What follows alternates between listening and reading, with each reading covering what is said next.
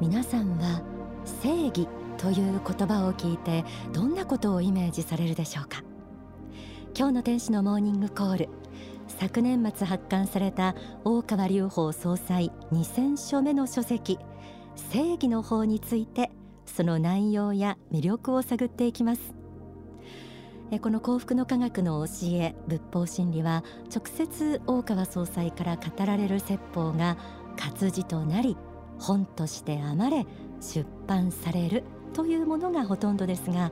今日はですねこの工程を一手に担っている幸福の科学出版の社長にお話を伺っていきたいと思います。え早速スタジオに入っていただきました幸福の科学出版佐藤直文社長です。どうぞよろしくお願いいたします。はいよろしくお願いします。えー、2000書目ということでものすごい数の本を出されてきたんだなというところが、皆さんびっくりされてると思うんですけれども、はい、この法シリーズの最新刊でもあり記念すべき2000書目ということで正義の方が、えー、出ました。えー、リスナーの方の中にもですねこの正義の方もう読んだよという方あるかと思うんですけれども、はい、ちょっとこう正義という言葉 なかなか難しいとかとっつきにくいなんていうふうに思ってる方もあると思うんですけれども、はい、これを読んだらどんなことがわかるかっていうところからちょっと伺いたいなと思うんですけれども。そうですね、はい、あの正義の方のざっくりとしたですね、えー、まあ、大掴みなちょっとお話をしましょうかね、はい、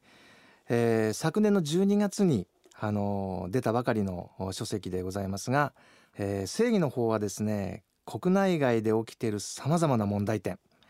えー、矛盾や混乱誤解、え憎しみ対立そういったものをですね少しでも減らしていくための判断基準が示されている、うん、そのように言えるかと思います、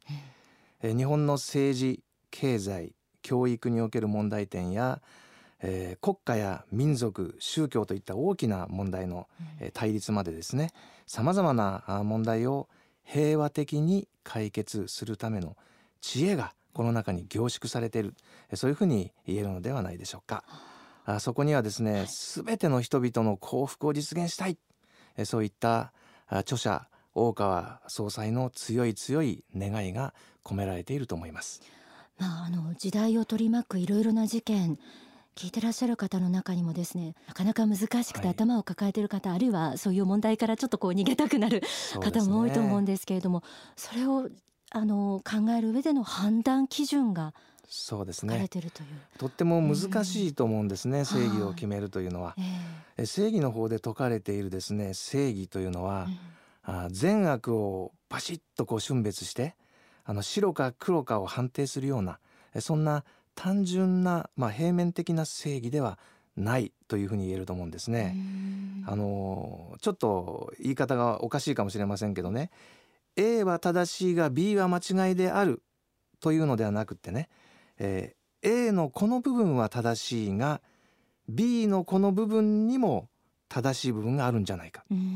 また逆にですね、はい、A のこの部分は問題があるけれども B のこの部分にも問題があるよ。こういうようにですねそれぞれの特徴強みというものをですね生かし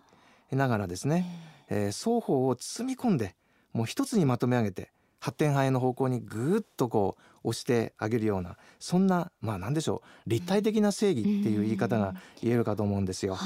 で正義の方の副題にね実は金色の文字で「憎しみを超えて愛を取れ」ってあるんですけどね、はい、この憎しみを超えるっていうのはやっぱり包み込んで飲み込んでしまうっていうようなそんな意味合いだと思うんですね。えすなわち正義の方の正義というものは誰一人として切り捨てることなく全てのものを生かさんとする愛と慈悲に満ち溢れたそんな正義であるそういうふうに言えるんじゃないでしょうかね。本当にそんなことが可能なのかってね、はい、思われた方もあると思います。こんだけ宗教の違いがありこれだけ民族の違いがあり価値観の違いがあり文化の違いがあって分かり合えるのかよというふうに、ね、思われてる方にとってはなおさらちょっと興味深い一緒だなというふうに思いますね。はい、2016年のこの時期をこう睨んでですねこの正義の法が出されたそういった背景というのもあのあるんでしょうかね。はい、えー、特にですねあの昨年はちょうど戦後70周年を迎えましたね。はい、70周年を迎えた日本においては70年前に日本人がしてきたこと、日本がしてきたことが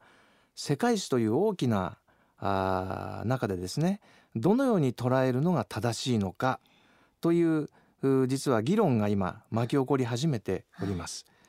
はい、えー、国内でもそうなんですけども一方海外に目を向けますとね、えー、昨年は、えー、イスラム国による無差別テロによって罪もない多くの一般市民が尊い命を落とされてますよね。でもちろんテロ行為というのは決して許されるべきものではございません、はい、しかしながらですねイスラム国に報復攻撃をするということが果たして正しいのか、うん、この地上からなくしてしまうということが果たして正義にかなっているのかという議論もですね、えー、起こり始めております。はい、この他にもですね、えー、世界中には未解決の問題たくさんありますよ。うん、もはやまあ、アメリカという国がね、まあ、今まで世界の警察役を果たしてますけども、うん、アメリカでもまた国連にもですね、うん、えー、国際紛争を解決する能力はあまり期待できそうもありません。うん、こうした流れの中にあって今ほど、うん、世界的な規模で地球的な規模で正義とは何かが問われている時代はないんじゃないでしょうかね。正義の基準を見直すそんな時期が来ているのではないか本当の正義というのは対立する者同士ぶつかり合う異質な者同士がお互いに理解してですねお互いに理解し合い共存するための判断基準物差しだと思うんですね。正義の方はあ日本国内の問題から海外の問題に至るまでですねさまざまな具体的な事例をたくさん取り上げて、これまで私たちが、えー、正しいと信じて疑わなかったことに対してですね、それが本当に正しいんですか？こういった問題提起をしてくれているそんな書籍であります。なるほど。やっぱりこう激動の時代に生きてるっていうのは実感が皆さんあると思うのでね。うん、ね。やっぱりこの時代ならではのそうした知恵とそれから価値基準とか判断基準というのはもうあのぜひ欲しいところじゃないかなと思います。はいはい、うんじゃあ本当の正義っていうのはあのどういうことだと佐藤社長は思われますか？そうですね。あの本当にね難しいんだと思うんですよ、うん、それぞれに大義があるしね、はい、あの最初から悪意を持ってあの人を傷つけようと思っている。そういったものに対してはあ悪を押しとどめることが正義であると思うんですけども、えーその他の場面においてはですねとても難しいんです、うん、もう一段上位の概念に照らし合わせてやっぱり見てみないと厳しいのかなというふうに思いますね。うん、はい、えー、正義の法の魅力内容に迫っています。えー具体的にちょっとあのつまんでみるとどんなところが挙げられますかね、はい、じゃあいくつかちょっとお話をさせていただきますね、はい、えー、正義の方の魅力の中でまあぜひともこの部分は抑えたいなっていう箇所があるんですね、はい、えそれはですねフランス革命以降の神不在の民主主義、え神様がいないということを前提に組み立てられた民主主義が果たして正しいのかどうか。こういったですね大きな問題提起がなされているんですね。はい。神のいる民主主義ってなんか不思議な、はい、言い方かもしれませんけども、私たち一人一人が神の子仏の子であり、うん、その神の子仏の子としての尊厳を保障しつつですね保ちつつ人生修行を送ることができるそんな民主主義があ正しいのじゃないかという提案がなされてるんですね。まあ、これが一番中心だと思います。番組をいつもお聞きくださっている方は人間が仏の子であり人生修行のためにこの地上に生まれてまたあの世に帰ってと天正輪廻を繰り返しているっていうことが霊的人生観だというそういう認識をねね。共有していただいていると思うので、はい、その前提に立った民主主義なんだって、はい、あの理解いただけるかなとそうですね、でこの他にもですね、今までの考えがもう普通に受け入れたのが土台からですね、うん、本当にそれが正しいんでしょうかという、うん、そういう問題提起がなされておりますので皆さん本当に楽しく読めるんではないかなというふうに思ってます。はい、あのー、この正義の方のテーマつまり正義なんですけれども、はいはい、正義ってまあでも普遍的なテーマでもありそうで、はい、よくこうヒーローものとかも、はい、あの正義の味方が出てきたりとか、はい、善と悪でこう戦ったりとかっていうので、はい、子供の頃からそうした善悪みたいなものの戦いみたいな構図で、あの慣れ親しんでる言葉ではあるかなと思うんですけれども、ねえーえ。ー、ちょっとこう佐藤社長ならではのちょっと正義のアプローチがあるらしいのでちょっと伺いたいと思います。わ、かりました。あの皆さんはね正義というと何を思いますかね？うん、あの例えば正義の味方、黄金バットとかね。うん、ちょっとこれは古すぎるかもしれないですけど、えー、正義の味方月光仮面とかありましたけども、はい、ヒーローもの、まあ、そうですね。ヒーローものの冠として正義の味方っていうのがあると思うんですね、はい、私もまずはそこを思いつくんですけどね、はい。えー、今大人から子供までですね誰もが知っているのがそうですね正義の味方ウルトラマンじゃないかと思うんです。ウルトラマン。はいでこのウルトラマンのシリーズはですね、えー、えー、完全懲悪オンリーじゃなくてね、はあ、とっても深い正義の問題が提起されていたらしいんですよ。でちょっと紹介しますとね、はい、あの私も確かにそうだなと思うのは皆さんバルタン星人ってご存知ですかね？えー、こうハサミハサミが大きいやつですよ。はい、ね、バルタン星人はなぜ地球にやってきたのか。はい、これご存知ですか？知らないです。なんでですか？ええー、実はですね。侵略じゃなくて？えー、バルタン星人は最初から侵略目的で地球に来たんではないんですね。宇宙旅行をしてたんですって。ええー、でところがその旅をしている最中に母星であるバルタン星で幾度となくですね核実験が行われて、で放射能で母星に住むことができなくなって、帰るところがなくなってしまったらしいんですね。でそこで新たに住める星を探して旅をしていたところ地球にたどり着いて、で最初は侵略じゃなくてここにとどまろうって思ったんですって。いい星見つけた、えー、ただねあんなに大きいとね、うん、人間と共に生きるっていうのはちょっと厳しいと思うんですけども、うん、えー、実はそれ以来地球を守ろうとするウルトラマンとの戦いが始まったというんですね。で侵略行為いけないことなんですけどもしね地球でも同じことが起きたらどうでしょうか？私たち地球人もねあの例えば、えー、核実験を繰り返して放射能で地球に住めなくなりましたと、うん、その時ですね新たな移住先を求めて宇宙をさまよい、うん、で他の宇宙人とぶつかり合う場面が出てくるかもしれませんよね。うん、ああここに住もうと思ってですね着陸したら、えー、先住者がいるとしますね。はい、そうすると私たち地球人は悪であり、えー、私たちの移住を阻もうとする先住者は善なのかという問題が出てくるじゃないですか。うん、これ、複雑だと思いません？そうですね。とっても難しいんだと思うんですけども、うん、えー、ですから あの皆さんもねそうやって考えると、うん、あ正義って確かに、えー、至る所にねこう考える材料がこう転がっているというかね、あのー、それを分かっていただけるんじゃないかなと思うんです。ちょっと正義を、えー、あの考える時のヒントに十分なりうるそうなんです。楽しくもあるし、えーうんうん、非常に難しいんですよ、はい、本当の正義というのは対立する者同士先ほど言いましたけどもぶつかり合う異質な者同士がお互いに理解し合って共存するための判断基準なんだということをちょっと忘れないでいきたいなって思うんですけどね。はい、はい、わかりました。えー、正義というもの、えー、皆さんにとってのそれぞれの考え方があるかと思いますがそれがさらに深まるそして視野が広がる、えー、そんな一緒であることが、えー、伺い知れた佐藤社長のお話でした、えー、引き続きあのミニコーナーオンザソファーでもお付き合いいただきたいなと思います、はい、ここで大川隆法総裁の説法を皆さんにお聞きいただきたいと思います、えー、先日パシフィコ横浜で行われた大講演会正義の法講義の一部です。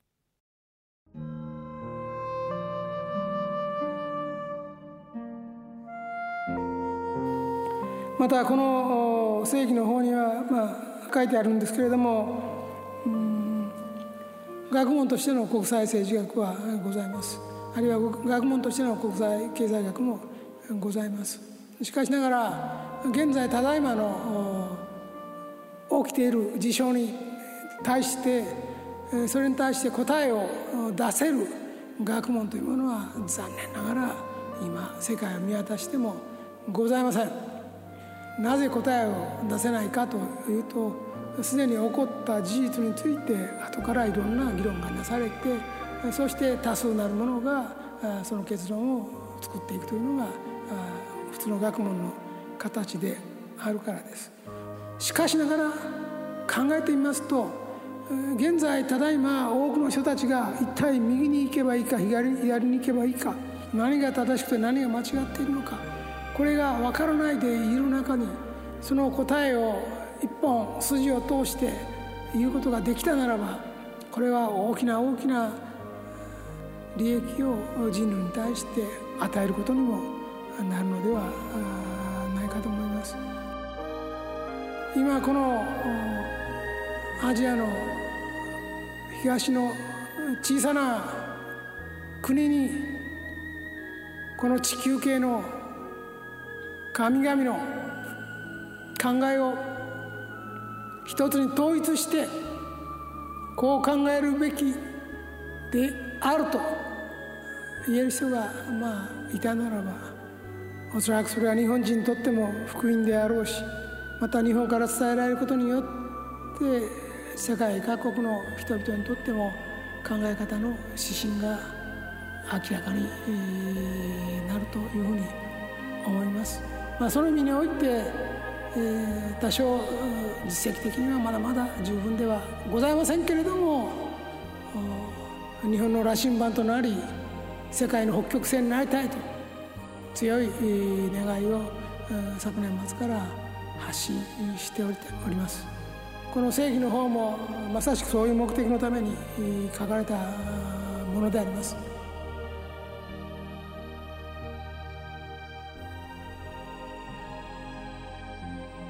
お聞きいただいた説法正義の法講義。こちらは書籍にはまだなっておりません。お近くの幸福の科学支部少女にてお聞きになれます。正義の法こちらの魅力に迫っている天使のモーニングコール。この時間はちょっぴり息抜きオンダソファー、えー、佐藤社長に引き続きお話を伺いたいと思います、はい、あの正義の法が2000署名ということでえこれも驚きなんですけれどもそもそも幸福の科学出版としてえー、この仏法真理の書籍を出されて何年ぐらいなんですか、